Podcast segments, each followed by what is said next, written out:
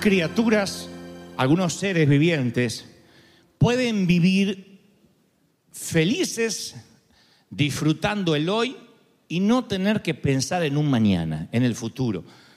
Sin embargo, nosotros no. El futuro es vital, es determinante para todos los que respiramos y fuimos creados por Dios. Y cuando le quitas la proyección a futuro a cualquier persona, esa persona empieza a morir. La palabra de Dios dice que el pueblo sin visión, sin futuro, se desenfrena, necesita un sitio donde ir.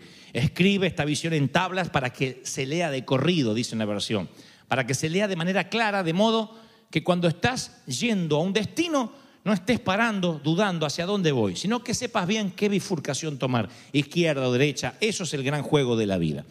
Y un profeta llamado Isaías le hizo una observación al pueblo de Israel hace miles de años, cuando estaban sufriendo bajo un pueblo opresor, un gobierno de facto llamado Babilonia.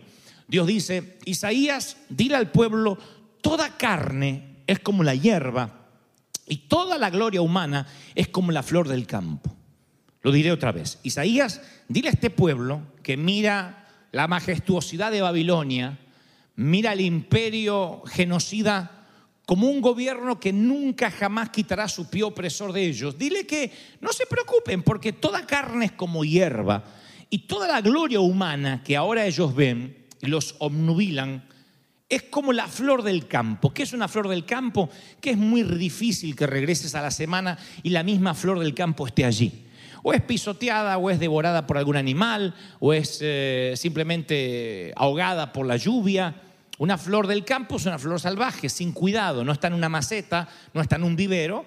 Y el Señor compara la vida o la gloria humana como la flor del campo. Cuando Isaías le habló esto a la gente, la gente, Israel veía el poder, la riqueza de Babilonia y pensaba que eso iba a durar para siempre y los deprimía. Y no fue así. Babilonia desapareció hace mucho. Y toda carne es como la hierba, toda, todo, todo lo que nosotros vemos ahora como una gloria humana, tarde o temprano, como una niebla, diría también el proverbista Salomón, desaparece. Ni necesitamos creer en Dios para esto.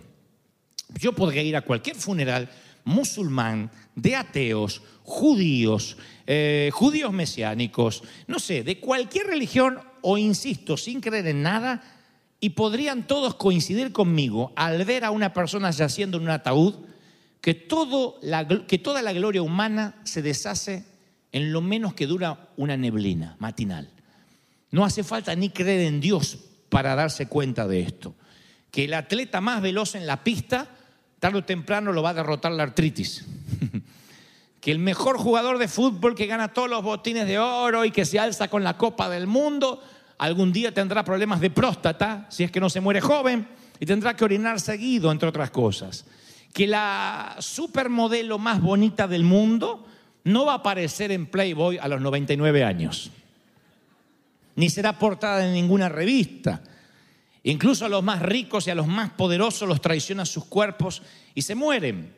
Eso es lo que nos hace la diferencia con la hierba. La hierba no sabe que está hoy aquí y desaparecerá mañana. Eso nos hace diferente a los animales, a los perros que le largan a la luna sin sentido. Nosotros nos preguntamos, ¿dónde voy? ¿Qué haremos? Y si no nos hacemos esas preguntas, nos las haremos tan pronto nos toque pernoctar en una cama de hospital, o tengamos un suero intravenoso, o nos diagnostiquen alguna enfermedad que sabemos que va a deteriorar nuestro cuerpo día a día, nos empezamos a preguntar qué va a pasar de nosotros. Primero nos preguntamos qué va a pasar de los nuestros. Y correremos a dejarles una herencia, un legado, si es que tenemos algo para legar. La mayoría de aquí quizás le deje muchas deudas. Estas deudas son para ti, estas deudas son para ti, hijo, y tú ocúpate de estas otras deudas. Había un argentino que recuerdo que se estaba muriendo y, y cuando sabía que le quedaban horas de vida, llamó a sus cuatro hijos y le dijo al mayor, hijo, te dejo todas las casas del ala derecha. Al hijo segundo le dijo, todas las casas de la izquierda, las que están allí cerca de la costa, son tuyas. Le dijo al tercero, todas las casas de la montaña son tuyas.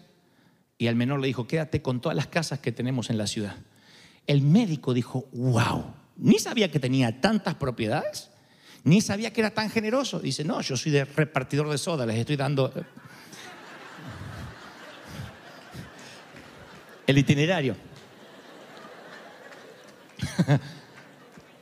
Así que, sea que dejes un itinerario para repartir soda o casas de verdad, finalmente tendrás que dejar una herencia.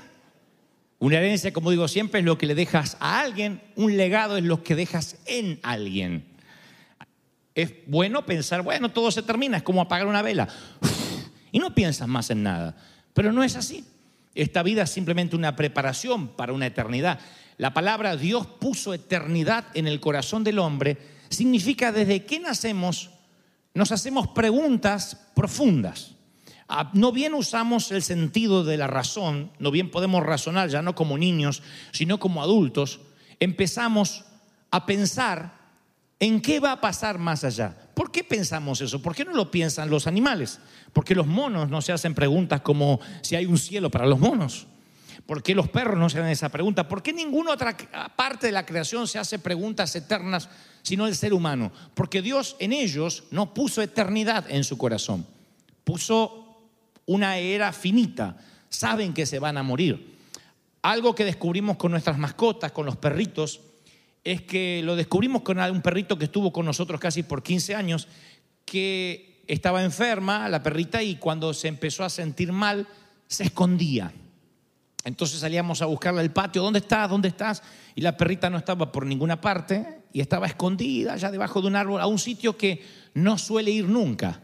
No se metía en su sitio para dormir, no buscaba la caricia de los amos, sino que se iba a un lugar lejano. Y luego un veterinario nos dijo, los perros saben cuándo van a morir. Y lo único que tienen en su mente es evitar la tristeza a quienes más aman, que son sus dueños. Y entonces para evitar que los veas morir, se esconden. Apenas vean que un perrito se esconde, ya está porque está viejito y no quiere estar con los dueños, no es desdén, no es falta de cariño, sino que en su corazón saben que se termina su vida y quieren evitarle dolor a quienes más aman, que son los amos o quienes se criaron con esa mascota. Eso es lo único que un perrito tiene, me voy a morir y no causaré dolor. Punto. Un ser humano no se esconde cuando va a morir. Un ser humano no se quiere morir. Aunque sepa que ya son los últimos días, las últimas semanas, el ser humano tiene eternidad en su corazón y necesita resolver preguntas. ¿Dónde voy a ir? ¿Qué va a pasar? ¿Regresaré? Es allí cuando empiezan a escribir libros algunos filósofos y dicen, no te preocupes, te reencarnarás en algo, en cucaracha, en... Oh, acabo de matar a mi suegra reencarnada. Existe una caverna en Nueva Zelanda. En Nueva Zelanda existe una caverna donde literalmente hay luciérnagas. Y ustedes si van a Nueva Zelanda pueden visitar ese sitio porque es una caverna que de noche se ilumina como si fuese Las Vegas, pero dentro de una caverna, porque hay cientos de miles de luciérnagas que iluminan es, con sus, eh, son esas diminutas criaturas eh, fosforescentes que iluminan la noche. Hay cientos de miles en una sola cueva. Y ellas, las luciérnagas, pasan gran parte de su vida como larvas, como gusanos. Cuando finalmente se transforma, le salen alas, las luciérnagas no tienen boca ni manera de alimentarse, por eso viven solo por un día, al igual que las mariposas. Tienen solo un día de vida, tienen un día para volar, un día para explorar oportunidades de carrera, atraer al cónyuge, enamorarlo, separarse, divorciarse, tener hijos, todo en un día. Porque no se pueden alimentar. Cuando se transforman no tienen boca. Y entonces duran un día de vida. Jamás podrás decir, ah, esta mariposa siempre viene aquí a mi jardín. No es la misma. Nunca una luciérnaga regresará al día siguiente. Todas mueren a las 24 horas, sin excepción, desde que Dios las creó de esa forma. En el otro extremo de la punta de la vida, adivina cuál es la cosa viviente más vieja del mundo. No, no tu suegra otra vez, no. Se llama Posidonia oceánica. Es una aglomeración de algas mediterráneas que los científicos calculan que es el único ser viviente, las algas son seres vivos, que tienen 100.000 años de edad. 100.000 años de edad. En una punta de la vida están las luciérnagas, viviendo un día sin boca para comer, sin poder alimentarse. 100.000 años está en el otro extremo de la vida esta Posidonia oceánica. Así que cuando Isaías pronuncia las palabras, Dios puso eternidad en el hombre, ya esta conglomeración de algas ya estaba viva y había existido por más de 90 milenios. Impresionante. Lo cierto es que toda carne es como la hierba. El punto es, no importa si como la Macedonia oceánica vivas 100 mil años o como la Luciérnaga vivas un año o estés en el medio de la ecuación, tarde o temprano nos tendremos que ir. Todas las cosas van a morir y hay seres a los que no les molesta morir, a excepción de no causarle dolor a su amo, como los, los perritos. Pero no les molesta morir, sabe que se tienen que ir, no están pensando si irán al cielo o no. Nosotros somos diferentes, tenemos un radar que busca la eternidad y los seres humanos poseemos un instinto que no acaba con la muerte. Por eso experimentamos un hambre que este mundo nunca podrá saciarnos. Cuando entiendes la mortalidad, que nosotros los cristianos nos solemos olvidar, y decimos, bueno, es que no le doy importancia a la muerte porque me voy con Cristo. Y eso está bien. Es un paso, es un respiro, es un crossover, es cruzar un puente. Está bien. El tema es que si nosotros ignoramos que vamos a morir, podemos cometer el error de desperdiciar la vida que se nos da aquí. Que es un momento, está bien, es un respiro, es como la hierba, como una neblina, todo lo que quieras.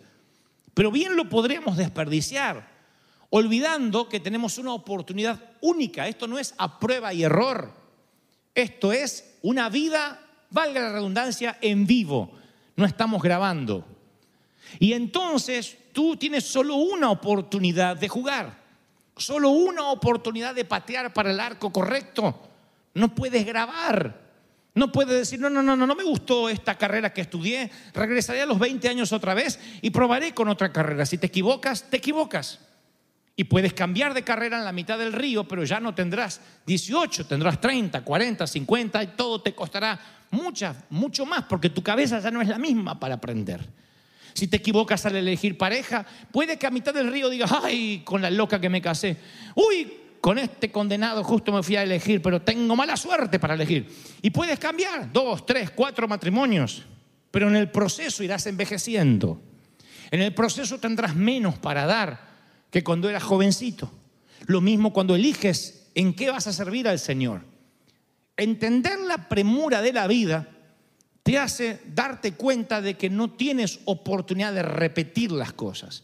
Ahora el Señor ve nuestra vida, como dije más de una vez, en un plano general. Él sabe lo que vas a hacer con tu libre albedrío.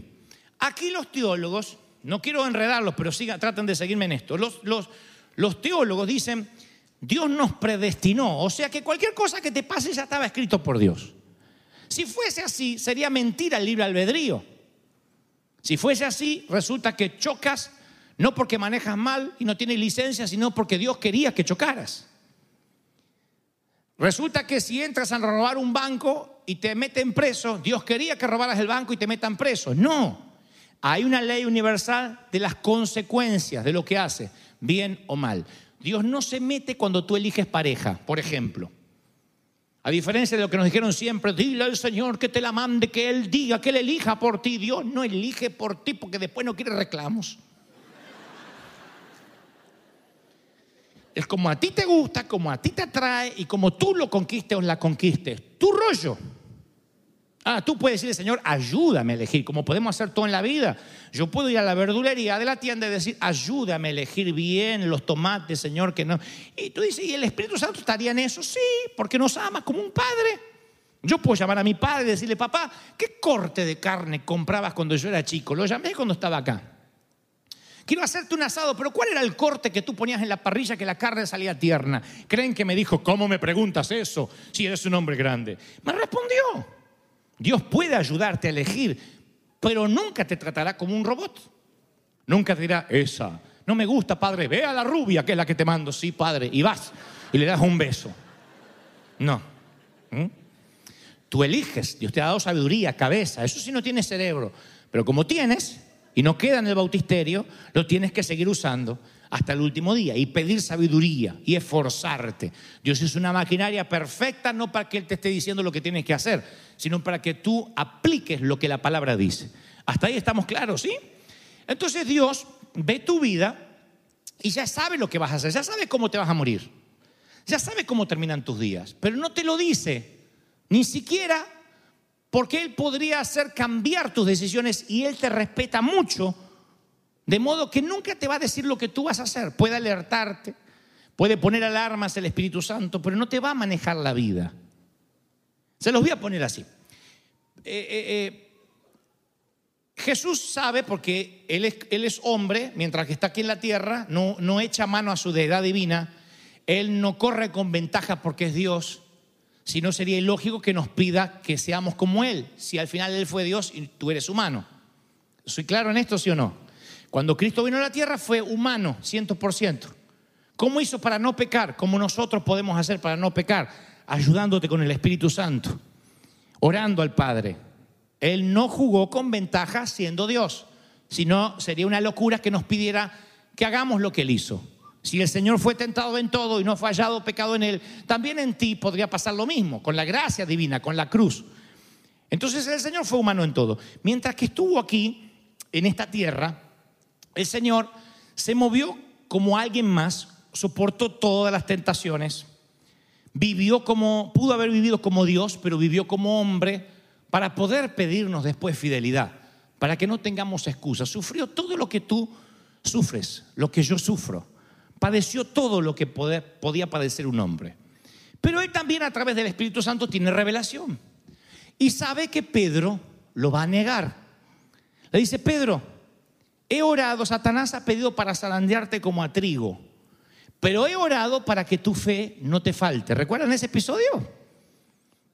Yo me he preguntado, ¿por qué no evita que Satanás lo zarandee? Viene Satanás y dice, vengo a zarandear a Pedro. No, tu abuela, no lo tocas. Bien pudo haber sido una respuesta. O, mira Pedro, esto es lo que va a ocurrir. Me vas a negar tres veces, así, así, así, así, va a pasar esto y lo otro. Así que cuando tengas ganas de negarme, aguántate para que eso no ocurra. No. El Señor sabe que no interferirá en lo que Pedro va a hacer. Tiene que pasar por esa crisis para transformarse después en el Pedro que todos conocemos. Dios dice, mi hijo se está poniendo de novio con quien no debería. Y el Espíritu Santo dice, danger, danger, danger. ¿Qué puedes hacer? Lo cual Dios no se molestará ni, ni te fulminará, es apagar las alarmas.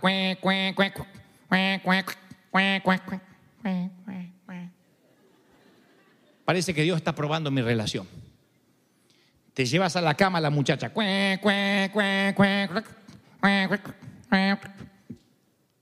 Parece que Dios aprueba que me vaya a la cama. Vas apagando alarmas. Cuando apagas las alarmas, no es que te fulmina Dios con un rayo. Yo me crié en una iglesia donde el pastor decía así, toma la Santa Cena y estás haciendo algo malo, se te atraganta el pan acá. Y han sacado muerta gente de la iglesia en la Santa Cena. No. Dios respeta tu libre albedrío. Y Él sabe lo que va a ocurrir con tu vida. ¿Me están siguiendo, sí o no? Dios te observa y el que conoce todo ya sabe que Pedro lo va a negar. Pero ya sabe que va a pasar de eso, que no se va a terminar ahorcando como Judas. Él ya sabe que luego irá y le preparará un desayuno ahí al cerquita del, del, mar de Galilea y que luego ese Pedro será un hombre increíble, lleno del Espíritu Santo, que sanará enfermos con su sombra. Jesús ya lo vio, ya celebró la vida de Pedro. Por eso, es que con total tranquilidad le dice, Pedro, pero no te preocupes. Por eso es que con total tranquilidad, cuando Pedro niega a Jesús, Jesús lo mira y le está diciendo, no te preocupes, esto tenía que pasar. No se puede golear siempre, no puede ganar todas las copas siempre, o no chileno. No puede ganar siempre. Pero el Señor sabe que al final de la carrera, al final de la vida, como Él puso eternidad en ti, Él termina contigo en victoria y todas las cosas van a estar bien. Tú ganas el partido. ¿Ves? Así es como el Señor ve nuestra vida. Él ya sabe lo que vamos a hacer. Y nosotros que no sabemos, nos preocupamos. Y el Señor dice, tranquilos porque pensamientos de bien tengo para ti y no de mal. Vive la vida conforme el propósito por el cual fuiste engendrados. ¿Mm? Cuando descubres que te vas a morir, dices, wow, entonces tengo que descubrir mi propósito. ¿Quién soy? ¿Para qué estoy? Y a veces las personas, como fue mi maestra en cuarto grado, sin querer, puede ser un papi, una mamá en un momento de nervios, te dan palabras que te sentencian y te definen. Y llegas un momento en que vas creciendo, teniendo 30, 40, cambias tu primer dígito en la edad, y en algún momento de la vida te pierdes de vista a ti mismo. Dejas de ser la persona que Dios quería que fueras para ser la persona que otro quiere que seas. Esa presión puede ser, insisto, una maestra de primaria, un pastor de la iglesia, un líder, la propia iglesia, la religión, el dogma, la cultura. Desde la cuna a la tumba nos van presionando para que seamos alguien diferente a lo que Dios queríamos que fuéramos. Y empezamos a vivir vidas superficiales porque cuando no logramos encontrar la profundidad de quién somos, nos volvemos playos, superficiales. Por eso hay tanta gente que ante pensar en la muerte o en la eternidad se llena el día de fiestas, la agenda de reuniones con gente que no quiere estar. Tiene que ir de antro en antro escuchando música porque cuando se queda solo en silencio no sabe convivir con quien es porque no se conoce. Yo voy a terminar con esto porque alguna vez lo he dicho y esto le da el título al mensaje. Hablo de la armadura ajena. David, recuerda la historia, él tiene que pelear contra Goliat él dice, ¿quién es este para desafiar a los escuadrones del Dios viviente? Y entonces va a entrevistarse con el rey, con Saúl, y Saúl con muy buen tino le dice, mira, no vayas así desprovisto, tienes que prepararte para la batalla. Y prepararse para la batalla era todo un ritual, la armadura era una extensión del guerrero, y le coloca su armadura, porque David no tiene una armadura propia. No hay nadie que le pueda confeccionar una armadura a medida, están de urgencia Así que ningún herrero podría confeccionarle una armadura de alta costura. El rey piensa que están bajo tanta crisis que la mejor armadura es la de él mismo. Es un honor que el rey le dé su propia armadura. Pero para bien o para mal, David era pastor y tenía que tomar una decisión. Podía entrar a la batalla con la armadura de Saúl, con la espada de Saúl, con el escudo de Saúl, o podía pelear siendo él mismo. David con una onda era un enemigo mortal, con la armadura era una mala copia de Saúl. Y entonces David decidió que él no era Saúl, decidió ser David. Allí fue cuando el punto de inflexión en la historia cambiaría para siempre, para él y para todas las naciones de la tierra hasta la fecha. Cuando David en el valle de Ela decide ser él. Él dice, si voy a morir, voy a morir como David. Imagínate morir, que ya es un problema si no tienes resuelta la eternidad, con una armadura prestada, habiéndote vestido como los demás querían que te vistieras habiendo hablado como los demás querían que hablaras, siendo de un cuadro de fútbol que no te gusta, pero tu papá te hizo de ese cuadro de fútbol, casándote con quien no te querías casar, pero te casaste porque tu mamá dijo, es un buen partido, aprovecha. Manejando un auto que no puedes pagar, pero lo manejas porque eso te da nivel, estatus, te hace cool. Viviendo en una casa demasiado grande que ni siquiera usas apenas usa un 20% de la casa, pero estás pagando una gran casa porque eso es lo que tu padre toda la vida te dijo que tenías que hacer para ser un hombre de bien, tener tu propio techo. Y entonces tomaste un montón de decisiones y al final de la vida vas a la tumba con la armadura de Saúl Y con la armadura de Saúl no puedes pelear porque ese no eres tú. Ese no soy yo. Hay algo maravilloso en saber lo que eres, pero hay algo más maravilloso todavía es cuando descubres quién no eres. Cuando dices, este no soy yo, ese día tú tienes libertad. Y la Biblia dice que el Señor no solo vino a regalarnos salvación, sino a traer libertad a los cautivos. ¿Qué cautividad está hablando el Señor? La cautividad de la vista ajena. Muchos de nosotros hablamos, nos vestimos, comemos, hacemos cosas por los demás. Y si bien eso puede ser amor al prójimo, no lo es cuando nos está definiendo. Cuando nos marca, cuando nos cambia la vida. A mí una maestra me dijo a los ocho años, cuando yo era una esponjita, qué torpe, pero no puede ni hablar usted, Gebel, siéntese. Yo creí que nunca iba a poder hablar, porque era una esponjita, porque yo creía todo. Y me definió.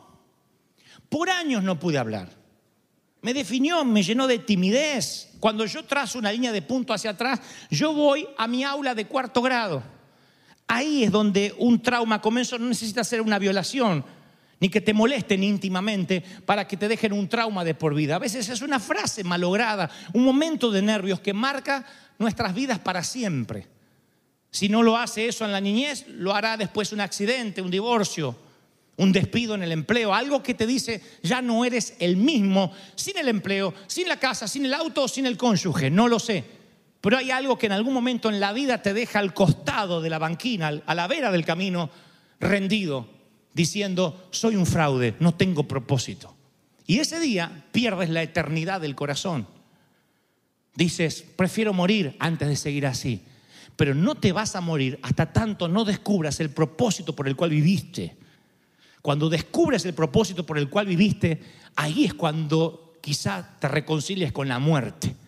Ahí es cuando digas, Señor, no todavía, me quiero ir contigo, pero como Pablo, prefiero seguir viviendo para cumplir el propósito por el cual fui engendrado. ¿Estoy siendo claro, sí o no? Las palabras nos marcan, nos determinan, pero nos definen y eso es lo peor. Y yo trato de decirte de parte de Dios, no permitas que nada, ni el entorno, ni donde hayas nacido, nada determine lo que eres. No puedes vivir con la armadura de Saúl, con la armadura prestada. Yo me pasé años, por lo menos llevo unos treinta y tantos sirviendo al Señor, pero debo haberme pasado 18, 20 intentando ser un predicador como los demás. No saben el desgaste que es, porque nunca podía ser como los demás. Entonces lo miraba a este quería ser como este, lo miraba al otro quería ser como el otro. Este, y entonces decía, no, yo no voy a poder. Y nunca alcanzaba los estándares de lo que eran los demás. Y un día me frustro, le digo, Señor, no puedo, no soy nadie. El Señor me dice, ¿cuándo vas a ser vos? Vos sos Dante. Me ha costado mucho a mí encontrar la autenticidad y la única manera de encontrarla fue yendo otra vez a las escrituras, a la Biblia. Porque entregamos nuestra vida al Señor, nuestros padres entregan la vida al Señor y nos metemos en una iglesia donde nos dicen que la cruz no alcanza, que la cruz te salva de los pecados, pero es como la primera cuota que te paga el Señor, el resto lo tienes que seguir pagando tú. Como que el Señor te paga el down payment en la cruz. Pero después, si quieres la salvación y eres dama, no te cortes el cabello. Porque eso puede fregar todo lo que Cristo hizo en la cruz. Si eres dama, ojo con las faldas cortas, porque hay un ángel que te las mide. Y si la pones debajo, arriba de la rodilla, se fregó la cruz. Así que si eres mujer, tienes la falda, el cabello, cómo te pintas, cómo te viste, cómo es tu cuerpo, qué te, si te pones un arete, al infierno, de, porque ahí tiene donde agarrar el diablo para tirarte para abajo. Te agarra el arete así, te tira para abajo. No sé, la mujer tiene la cruz y un montón de cuotas y cuotas y cuotas y cuotas y cuotas para pagar. El hombre lo mismo, un montón de cuotas que nos pone que es imposible. Eso, eso querían hacer los, eh, los fariseos. Bueno, entendemos que Cristo pagó el precio en la cruz, pero también tendrían que circuncidarse los muchachos. Porque a la cruz hay que agregarle algo, si no, esto es muy fácil. Y hay que circuncidarse. A los judíos les costaba no hacer algo si tenían que cumplir como 600 leyes según la ley. Viene Jesús y dice, no hay nada, nada que puedan hacer. Solo amarás al Señor con toda tu mente, con toda tu corazón y con toda tu alma. Y los judíos crucificaron a Jesús tan solo por hacer que el Evangelio sea sencillo. Eso es lo que más le molestó. Hubiese venido Cristo a decir, no son 600 leyes, son 1200, y Cristo hubiese muerto de viejo. ¡Wow! Trajo más leyes. Y esto que les gustaba rajarse las vestiduras, les encantaba las leyes. Pero vino algo y vino alguien que dijo, ¿oíste que fue dicho? Que por la ley seréis salvos, más yo digo es la gracia.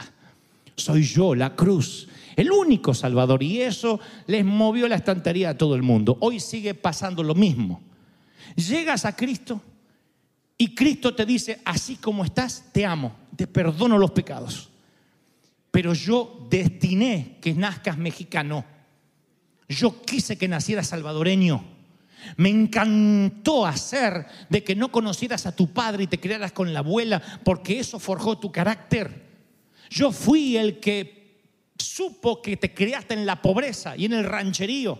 Por eso haré de ti una nación grande. Dios dice, yo así como te así es como te quiero. Y si vienes con la, melena así porque estabas en el rock, Dios dice, yo sé que te gusta aprovechar porque hay otros pelones que te tienen envidia. Así es como te quiero.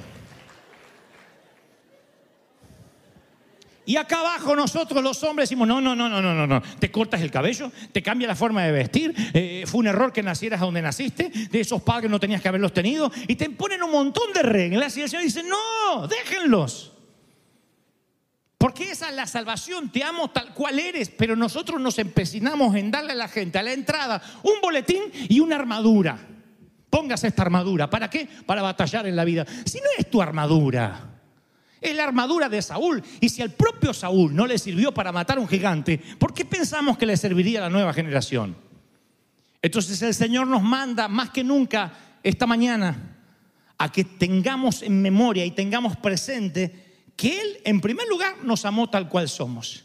En segundo lugar, puso eternidad en nuestro corazón. Nos vamos de aquí, en algún momento nos vamos de aquí. Y en tercer lugar, eso nos tiene que confrontar con la idea de qué estás haciendo con tu vida. Si tu vida es una armadura ajena, es tiempo de quitártela hoy. No mañana, no el lunes, no el año que viene. Hoy. Si estás viviendo la vida de alguien más, tratando de ser lo que el otro quería que fueras, cambia. Sé tú, porque Dios te ama tal cual eres. Eso va a ocasionar odios, envidias, celos y amores desmedidos. Pero al cabo eso es la vida de Jesús, la pasión. Todo tiene que vivirse apasionadamente. Al final del día es preferible que te odien por lo que eres a que te amen por lo que no eres. Y que vivas una hipocresía constante. Yo siento de parte del Señor cada vez que oro, le digo, Señor, ¿qué quieres que le diga a tu pueblo? Cada tanto, eventualmente el Señor me vuelve a decir autenticidad. Diles que sean ellos, que oren de manera auténtica, que derramen su corazón delante mío, que se quiten las caretas, que digan, Señor, este soy, ayúdame. Mira mi carácter recontrapodrido, ayúdame. Mira, Señor, que me cuesta cambiar. Mira lo lujurioso que soy. Mis pensamientos son como caballos salvajes. Ayúdame. Eso es lo que Dios está necesitando. No que trates de luchar con la ley a ver cuán santo puedes ser, porque no lo lograrás nunca. Irás a la ley, convivirás con el Antiguo Testamento y estarás de la cruz para allá y de la cruz para allá. Solo hay culpa, solo hay justicia y tú no quieres justicia, tú necesitas gracia como yo, necesitas favor de Dios, necesitas perdón de Dios. ¿Cuántos dicen, este es el Dios que yo necesito? Dígame amén, aleluya. Voy a pedirte un enorme favor. Vamos a hacer un ejercicio espiritual esta mañana. Vamos a despojarnos de la armadura de Saúl, de la armadura prestada. Yo quiero que tomes unos momentos ahora para pensar qué en tu vida no es tuyo, no es lo que Dios quería. ¿Qué es lo que estás haciendo que no es realmente lo que Dios predestinó para tu vida? Y para bien o para mal, tú eres David, tú no eres Saúl. Yo sé que hay gente que no quiere hacer una introspección de su vida porque tiene miedo a lo que va a encontrar. No todos nos queremos ver tal cual somos, pero si no descubrimos cómo somos, jamás alcanzaremos el verdadero destino para el cual fuimos creados. Siempre vamos a vivir una vida prestada. La vida no se trata hacia dónde te diriges, sino en quién te estás convirtiendo. Cada tanto yo me veo al espejo y me veo en quién me estoy convirtiendo y veo cosas de mi carácter que no me gustan. Hay cosas en las que me estoy pareciendo a mi papá y me molestan. Hay cosas de las que me estoy pareciendo a algún pastor que conocí y me molestan. Porque la mayoría de esas cosas parecidas son intencionales. He hecho algo para parecerme. Yo digo, no, Señor, conéctame con quien tú querías que fuera, con quien tú predestinaste desde el vientre de mi madre. No quiero ser la copia de otra persona, integrarme al grupo. No quiero hablar como los demás, vestir como los demás y hablar como los demás. Quiero ser la persona que tú querías que fuera.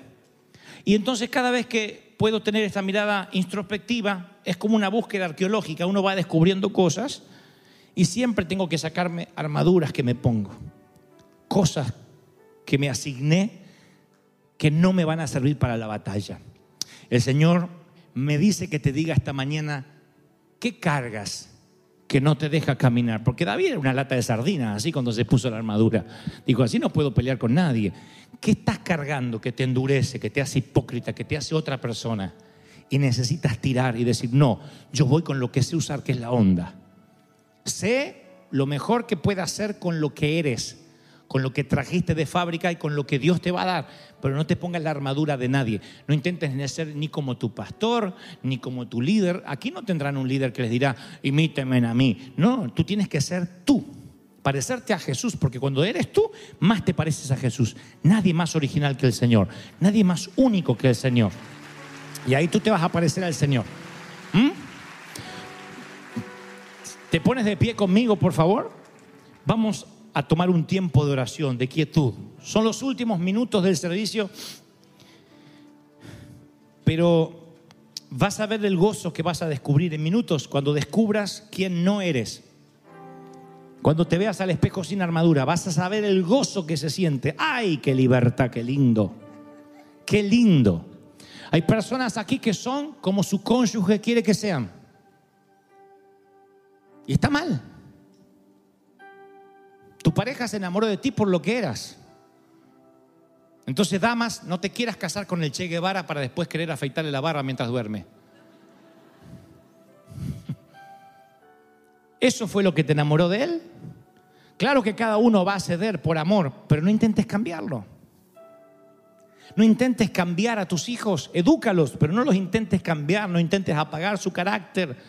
Si tu hijo es histriónico, loco, loca, déjalo que sea así, dale las bases. Pero Dios lo hizo así, no, es, no nació defectuoso.